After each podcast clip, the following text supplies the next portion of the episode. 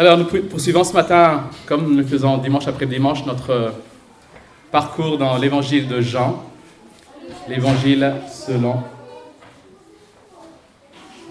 Jean, l'apôtre Jean. Alors, euh, pour ceux qui étaient là la semaine dernière, nous avons eu ce premier récit du chapitre 5, où nous avons vu euh, Jésus guérir cet infirme qui était autour de, au bord de la piscine de Bethesda. Il l'a fait euh, en une seule parole, lève-toi, prends ton brancard et marche. Il a fait de façon miraculeuse. Et euh, alors que certainement tout autour la foule s'est émerveillée de, euh, de ce miracle, quelques-uns, quelques chefs religieux étaient là. Et tout ce qu'ils ont trouvé à redire, c'était pourquoi est-ce qu'il a fait ça le jour du sabbat? Le jour du sabbat pour les juifs, il ne fallait rien faire. Pour les pharisiens notamment, pour ces chefs religieux, ils, ont, sont allés beaucoup plus loin que ce que le texte dit, ce que l'esprit du texte enseigne. Pour eux, même porter un brancard, c'est déjà enfreindre la loi. Et tout ce qu'ils ont trouvé à dire, plutôt que de s'émerveiller, c'était pourquoi est-ce que tu agis le jour du sabbat? Et nous allons lire maintenant la suite de ce récit, et notamment la réponse de Jésus assez critiques. Lisons ensemble. Cependant, Jésus leur répondit, Mon Père est à l'œuvre jusqu'à présent. Moi aussi, je suis à l'œuvre. Voilà pourquoi les Juifs cherchaient encore plus à le faire mourir. Parce que non seulement il violait le sabbat, mais il appelait aussi Dieu son propre Père, se faisant lui-même égal de Dieu. Jésus reprit donc la parole et leur dit, En vérité, en vérité, je vous le dis, le, Fils ne peut rien faire de lui-même, sinon ce qu'il voit le Père accomplir. Tout ce que le Père fait, le Fils aussi le fait pareillement. En effet, le Père aime le Fils et lui montre tout ce que lui-même fait. Et il lui montrera des œuvres plus grandes que celles-ci, afin que vous soyez dans l'étonnement. En effet, tout comme le Père ressuscite les morts et donne la vie, le Fils aussi donne la vie à qui il veut. Le Père ne juge personne, mais il a remis tout jugement au Fils, afin que tous honorent le Fils comme ils honorent le Père. Celui qui n'honore pas le Fils n'honore pas le Père qui l'a envoyé. En vérité, en vérité, je vous le dis, celui qui écoute ma parole et qui croit à celui qui m'a envoyé a la vie éternelle il ne vient pas en jugement, mais il est passé de la mort à la vie. En vérité, en vérité, je vous le dis, l'heure vient, et elle est déjà là, où les morts entendront la voix du Fils de Dieu, et ceux qui l'auront entendu vivront. En effet, tout comme le Père a la vie en lui, ainsi il a donné au Fils d'avoir la vie en lui-même. Et il lui a donné aussi le pouvoir de juger, parce qu'il est le Fils de l'homme. Ne vous en étonnez pas, car l'heure vient où tous ceux qui sont dans les tombeaux entendront sa voix et en sortiront. Ceux qui auront fait le bien ressusciteront pour la vie, mais ceux qui auront fait le mal ressusciteront pour le jugement. Je ne peux rien faire de moi-même. Je juge d'après ce que j'entends, et mon jugement est juste, parce que je ne cherche pas à faire ma volonté, mais celle du Père qui m'a envoyé.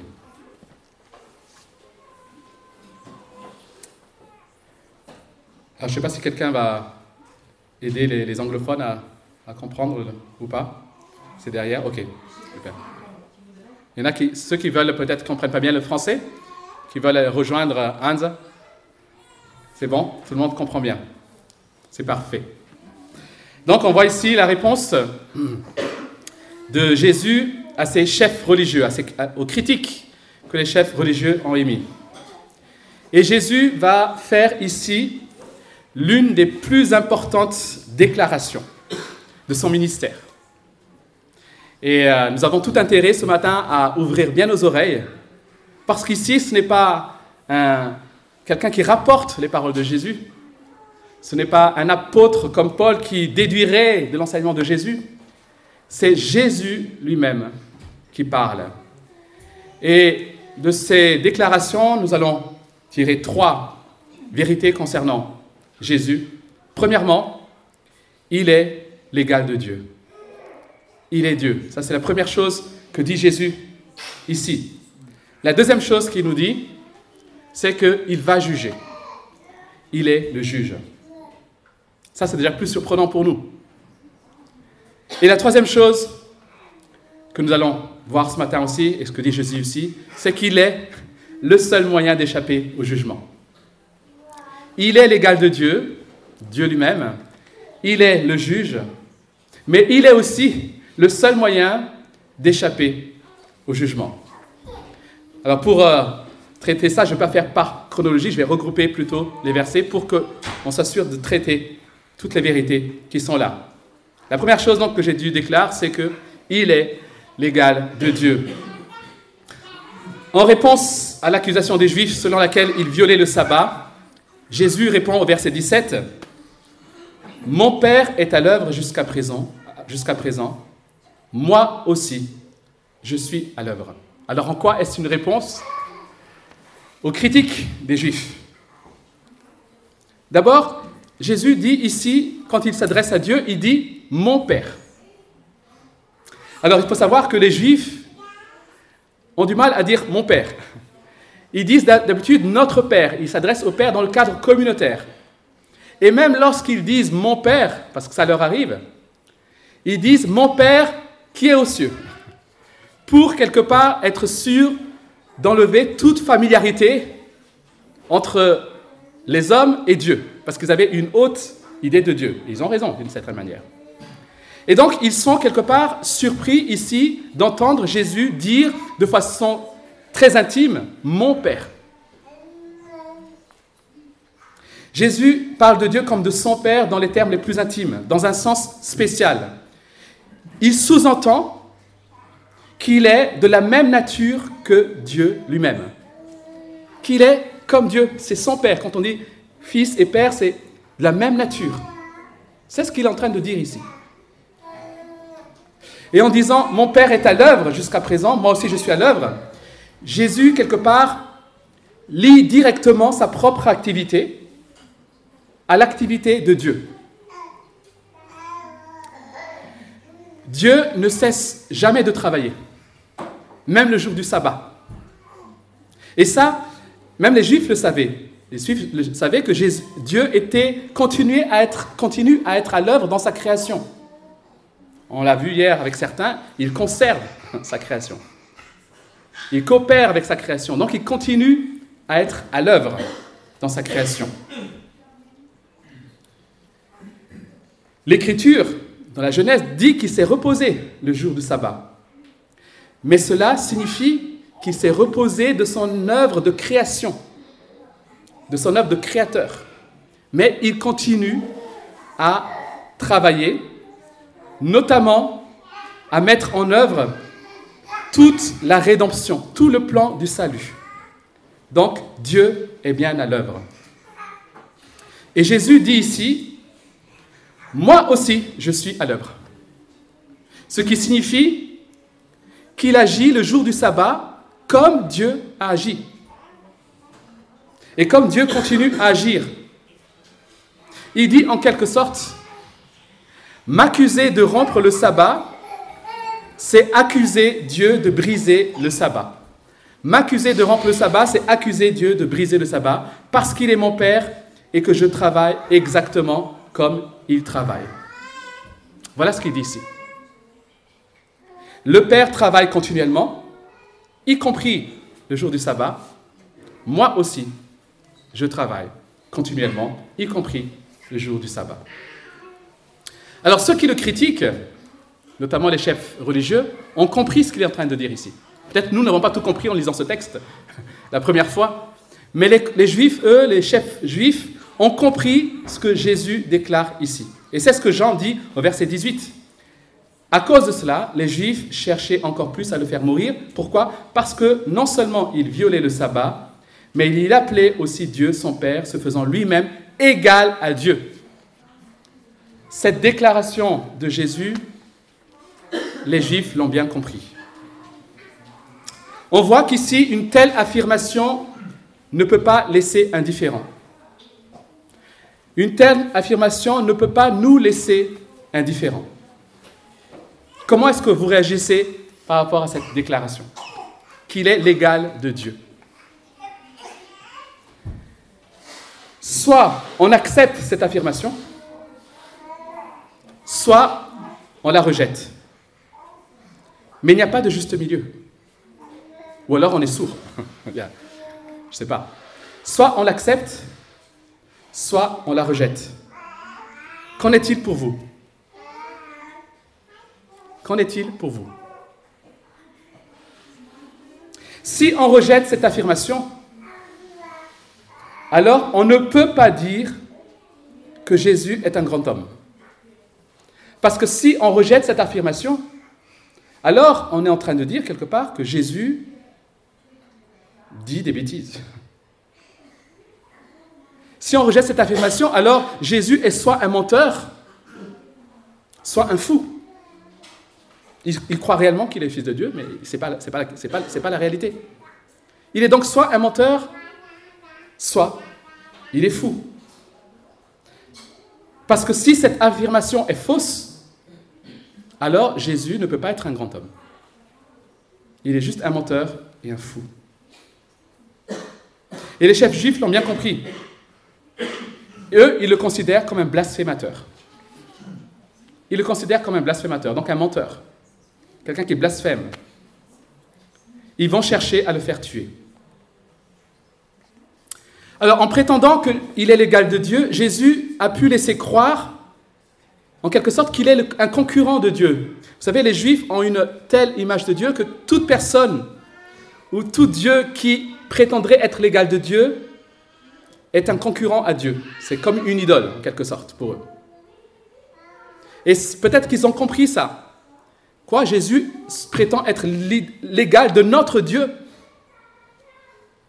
Voilà pourquoi Jésus va compléter sa déclaration. En vérité, en vérité, je vous le dis, le Fils ne peut rien faire de lui-même, sinon ce qu'il voit le Père accomplir. Tout ce que le Père fait, le Fils aussi le fait pareillement.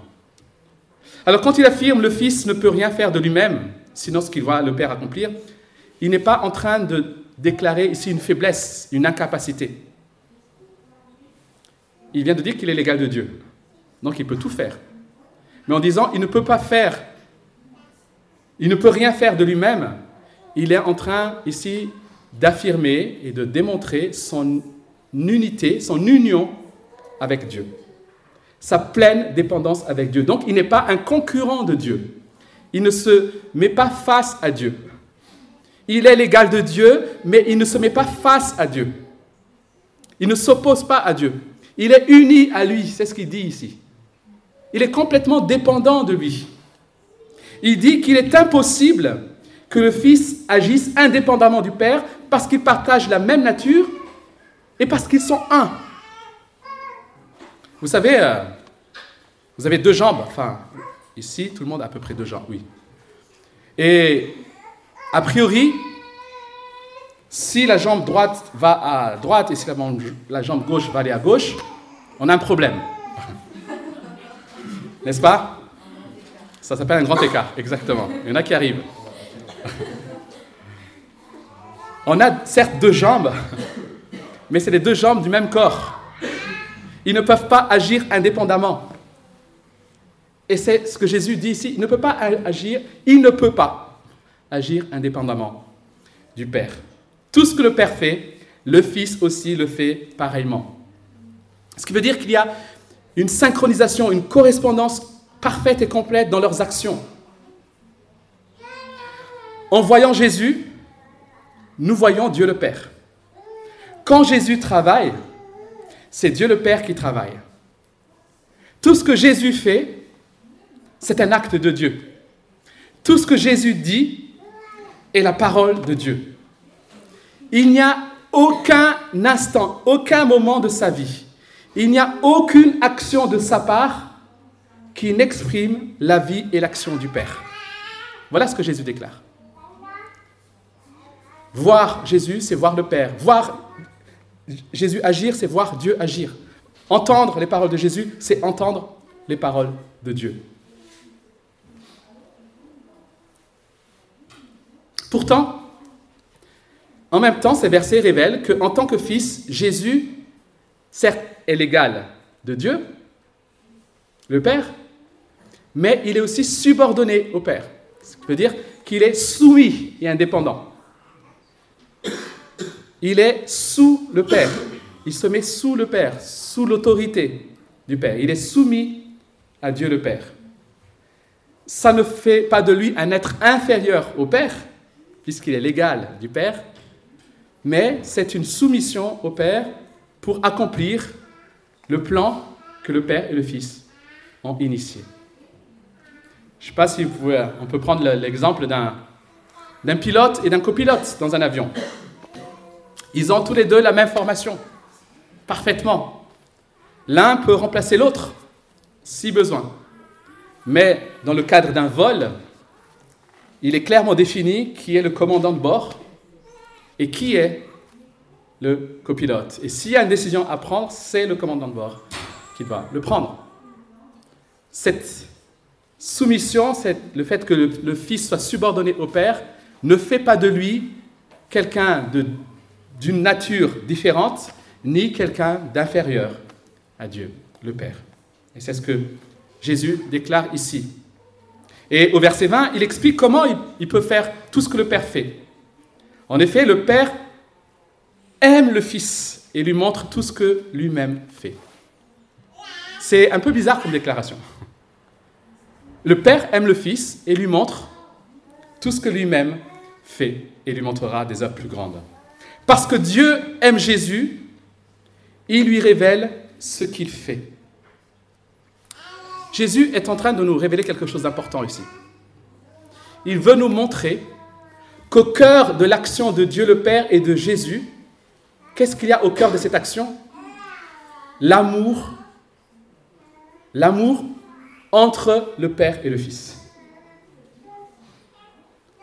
Nous avons tendance à penser que la première motivation de Dieu pour agir, c'est l'amour pour nous. Et la Bible dit qu'il nous aime. Mais Jésus déclare que la cause première, je dirais, en tout premier lieu, ce qu'il y a de toute éternité, c'est l'amour entre le Père et le Fils. Et Dieu agit dans l'histoire à cause de cet amour pour son Fils.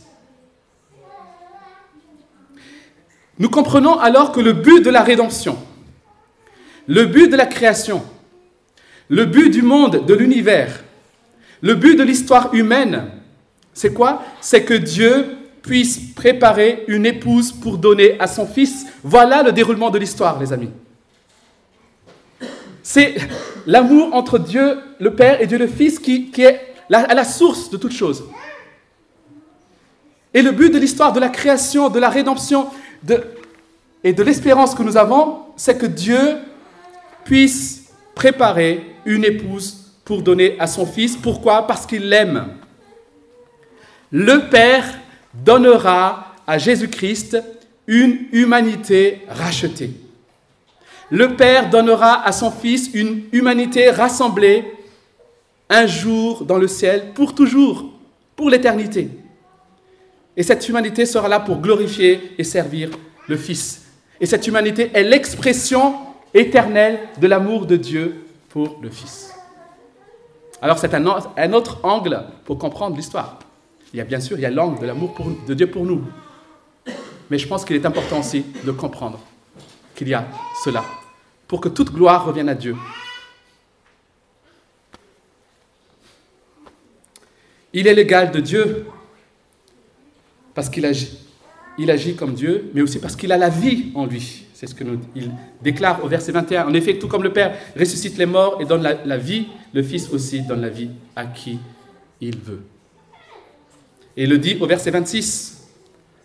En effet, tout comme le Père a la vie en lui, ainsi il a donné au Fils d'avoir la vie en lui-même. Alors Jésus ne dit pas ici que la vie vient du Père par le Fils. Il ne dit pas qu'il est simplement un, je dirais, un, tuyau par lequel, comment? Un canal par lequel la vie de Dieu passerait. Comme le Père a intrinsèquement la vie en lui, il a accordé ou ordonné que le Fils ait ce même pouvoir inhérent en lui-même. Les deux, ils ont la vie en eux, en quelque sorte. C'est une affirmation que Jésus, ici, que Jésus partage la pleine divinité avec le Père. Il est comme le Père. Il a la vie en lui. Et d'ailleurs, il le dit plus tard. Je suis la vie. Je suis la vie. Je ne suis pas une vie. Je ne suis pas quelqu'un par lequel la vie passe. Je suis la vie. Je suis la source de vie. C'est une revendication qui est forte ici, qui est surprenante même. Quel homme, quel homme pourrait prétendre qu'il peut donner la vie à qui il veut? Soit Jésus est fou et menteur, soit il est Dieu. Mais il n'y a pas de juste milieu. Il n'est pas simplement un grand homme, ça ne peut pas. Jésus affirme être de la même nature que Dieu. Il affirme être parfaitement uni à lui. Il affirme accomplir parfaitement et exclusivement sa, volonté. Il affirme avoir la vie en lui. Encore une fois, j'insiste, désolé. Il n'y a que deux possibilités. Soit c'est vrai, soit c'est faux. Soit c'est vrai, soit c'est faux. Soit il est Dieu, soit il est fou. Si c'est faux, alors c'est un menteur ou un fou, mais pas un prophète ou un sage. Si c'est vrai, alors il est Dieu, mais pas un prophète ou un sage. Deuxième vérité, il a reçu le pouvoir de juger. Au verset 21, nous avons vu que les rôles du Père et du Fils sont parallèles dans la vie. Tout ce que le Père fait, le Fils fait. Mais ici, Jésus reçoit du Père un rôle particulier, celui de juger. Alors, cela ne veut pas dire que Dieu n'est pas juge. Dieu reste le juge. Mais cela signifie que le jugement de Dieu ne se fait pas indépendamment de Christ. Christ est, à la fois le critère de jugement, c'est-à-dire que tout le monde sera jaugé en fonction de Christ.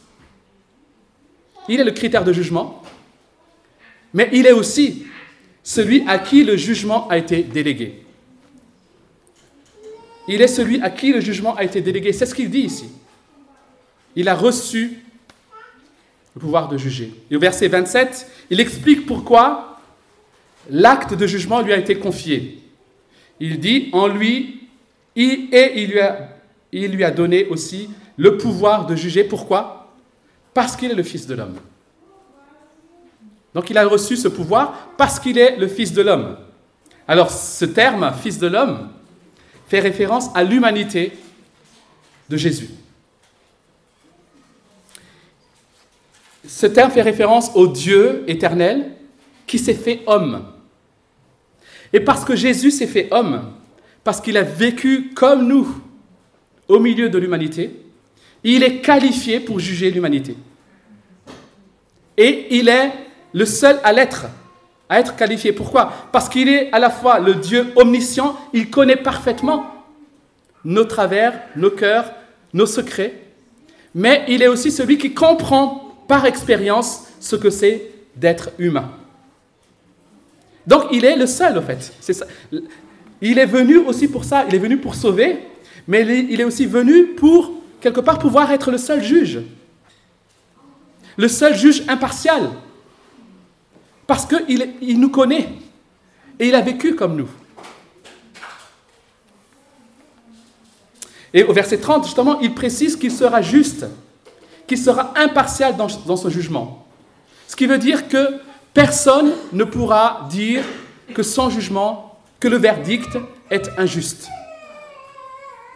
Encore une fois, pour faire cette euh, affirmation, Jésus est soit menteur et fou, soit il est Dieu. Qui, quel homme peut dire je vais juger un jour l'humanité? Et comme il est juge, on peut se poser la question, mais comment va-t-il exécuter son jugement? Comment va-t-il juger? Ben, Cela commencera par ressusciter les morts. C'est ce qu'il nous dit au verset 28 et 29. Dans le futur, Jésus donnera un ordre. Et par cette parole, chaque mort de, tout temps surgira d'entre les morts. Vous avez bien lu le verset 28 Qui ressuscitera? Tous ceux qui sont dans les tombeaux. Aussi bien ceux qui auront fait le mal que ceux qui auront, fait le bien. Aussi bien les croyants que les non-croyants. Et c'est ce que dit aussi Paul dans Acte 24, vers 15. Je vais lire juste ici. Il y aura une résurrection des justes et des injustes, dit Paul. Tous ces gens, des milliards, tous sans exception seront ressuscités des morts par Jésus. Parce, pourquoi? Parce que Jésus est supérieur à tous ces gens, il est entièrement souverain sur toutes ces personnes. C'est lui qui décide de leur vie et qui a le pouvoir de ramener à l'existence même leur corps décomposé. C'est incroyable la résurrection. Il a le pouvoir, par sa parole, de ramener à la vie même ceux qui sont morts depuis des milliers d'années. Tous seront ressuscités des morts par Jésus. Jésus ressuscitera Hitler. Jésus ressuscitera Johnny Hallyday. Jésus ressuscitera Jules César. Jésus ressuscitera Mahomet. Jésus ressuscitera le roi David, le prophète Ésaïe, le général de Gaulle. Il les ressuscitera tous et tous se tiendront devant lui. Ce sera aussi le cas pour toi. Il te ressuscitera aussi. Cette résurrection aura deux issues. Pour une partie de l'humanité, ceux qui auront fait le bien, dit Jésus, qui est le juge, hein, ceux qui auront fait le bien, selon le juge, cette résurrection apportera la vie éternelle.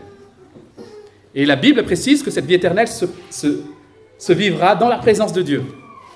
Pour l'autre partie de l'humanité, ceux qui auront fait le mal, selon le juge, ils subiront le jugement. Ils seront condamnés.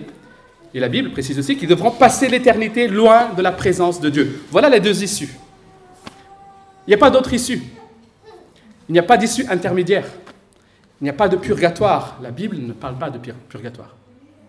De lieu où après la mort, où on peut encore décider.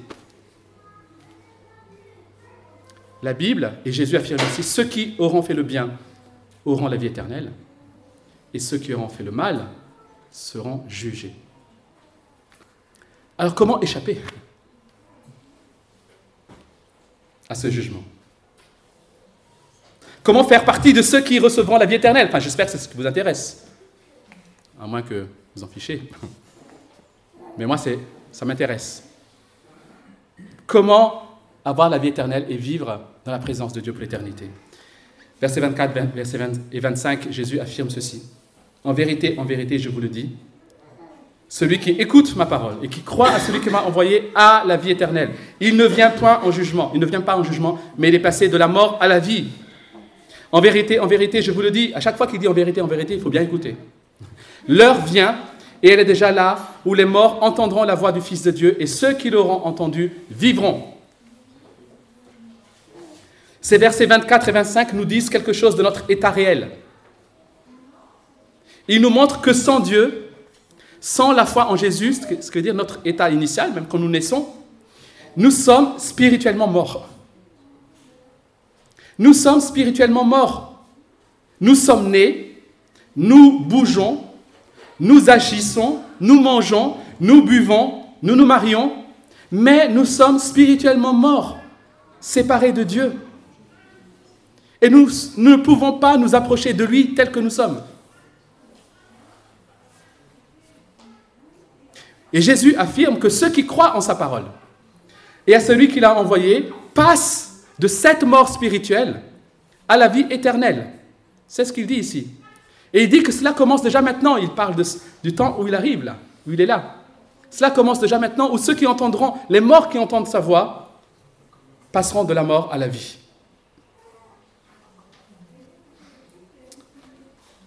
Au verset 29, vous l'avez, il dit que ceux qui ont fait le bien auront la vie éternelle.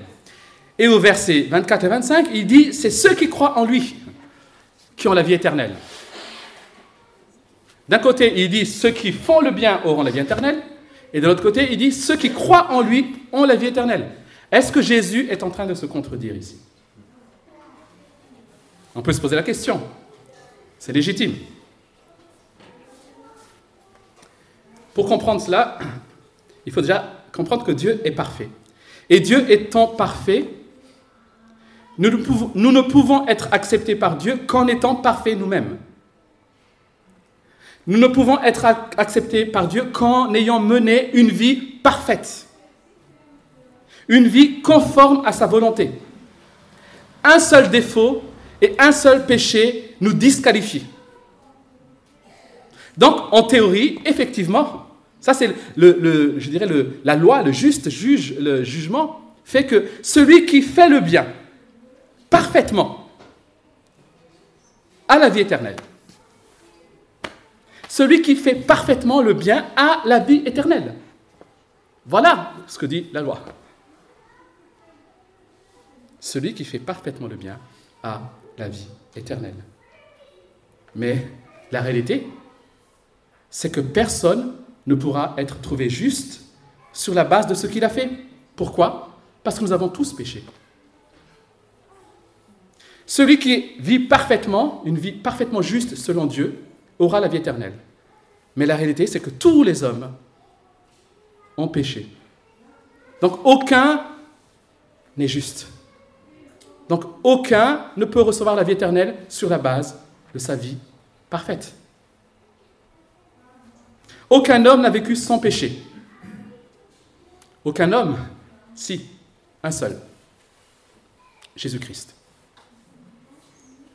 Jésus a vécu une vie parfaite. Jésus a vécu une vie sans péché. Jésus a vécu une vie telle que Dieu veut voir les hommes vivre. Jésus est le seul homme juste. Mais Jésus a offert cette justice. Il a offert cette vie juste à tous ceux qui croient en lui. Il prend leur injustice et leur condamnation et il donne la vie juste. C'est ce qui s'est passé à la croix, les amis. C'est ce qui s'est passé à la croix. Jésus a pris nos péchés et notre injustice, qui faisait qu'on était incapable de nous approcher de Dieu. Et à la place, il nous donne sa vie juste. Il nous la donne. Tiens, ma vie juste, je te la donne. Et par conséquent, Dieu nous voit et voit notre vie comme étant parfaite, parce que c'est la vie de Jésus qu'il voit. C'est ce qui s'est passé à la croix. Jésus a pris nos péchés, voilà pourquoi il est mort à la croix, et en échange, il, nous a donné sa vie juste. Est-ce que tu as vécu une vie juste? Non. Mais est-ce que Dieu te voit juste? Si tu as mis ta foi en lui, oui. Pourquoi? Parce qu'il voit la vie de Jésus qui est juste. C'est comme quelqu'un, je ne sais pas, tu as été qualifié pour courir aux Jeux olympiques. Mais tu t'es blessé. L'illustration, je me rends compte qu'elle n'est pas, géniale, mais ce pas grave. Et quelqu'un d'autre, dans un monde, on va dire, euh, parallèle, on, on imagine ça, quelqu'un d'autre va courir à ta place. Il va remporter le prix, la médaille, mais il va aussi remporter tous les prix qui vont avec, peut-être de l'argent, j'en sais rien, tout ce qui va avec. Et il dit, voilà, je te donne tout ça. J'ai couru à ta place. Et je veux que ce soit ton nom qui soit inscrit dans le livre des records. C'est toi qui as battu, c'est toi qui as gagné en cette année-là les Jeux olympiques. L'autre n'a pas couru, quelqu'un a couru à sa place, mais c'est lui qui est enregistré, celui qui a reçu le prix. Et c'est ce que nous avons si nous avons mis notre foi en Jésus-Christ, les amis. Nous recevons la vie de Jésus, la vie juste de Jésus. Et Dieu nous voit juste. Et à cause de cela, nous sommes qualifiés pour être dans la présence de Dieu. C'est ainsi que nous pouvons passer de la mort spirituelle à la vie spirituelle.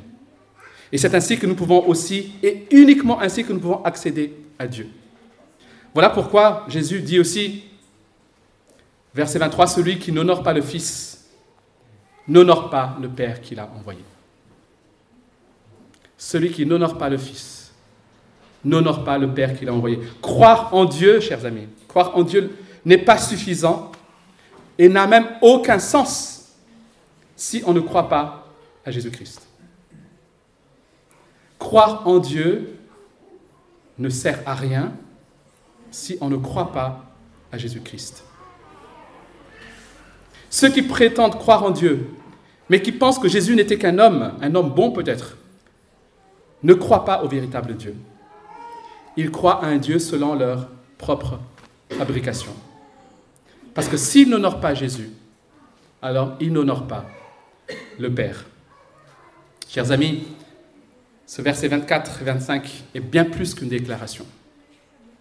C'est aussi une invitation. C'est un appel à entendre les paroles de Jésus et à croire en lui. C'est ce qu'il invite à faire. Celui qui entend, celui qui croit et entend ma voix.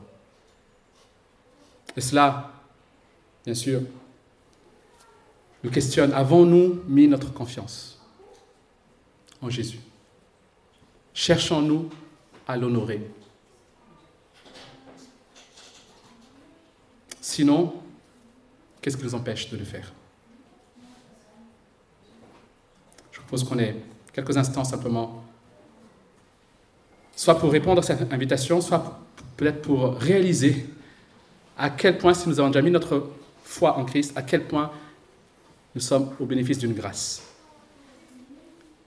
celle d'échapper au jugement, celle d'avoir reçu la vie juste que notre Seigneur a menée à notre place. Prenons quelques instants et ensuite nous finirons par un dernier chant.